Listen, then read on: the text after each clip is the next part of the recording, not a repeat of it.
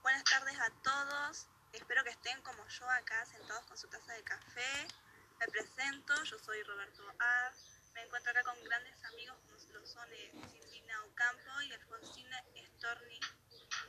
Como todos ya saben, este es un sitio donde hablamos sobre la literatura y muchos escritores de la región como Borges, Cortázar, otros, pero bueno, hoy en nuestro primer programa me hace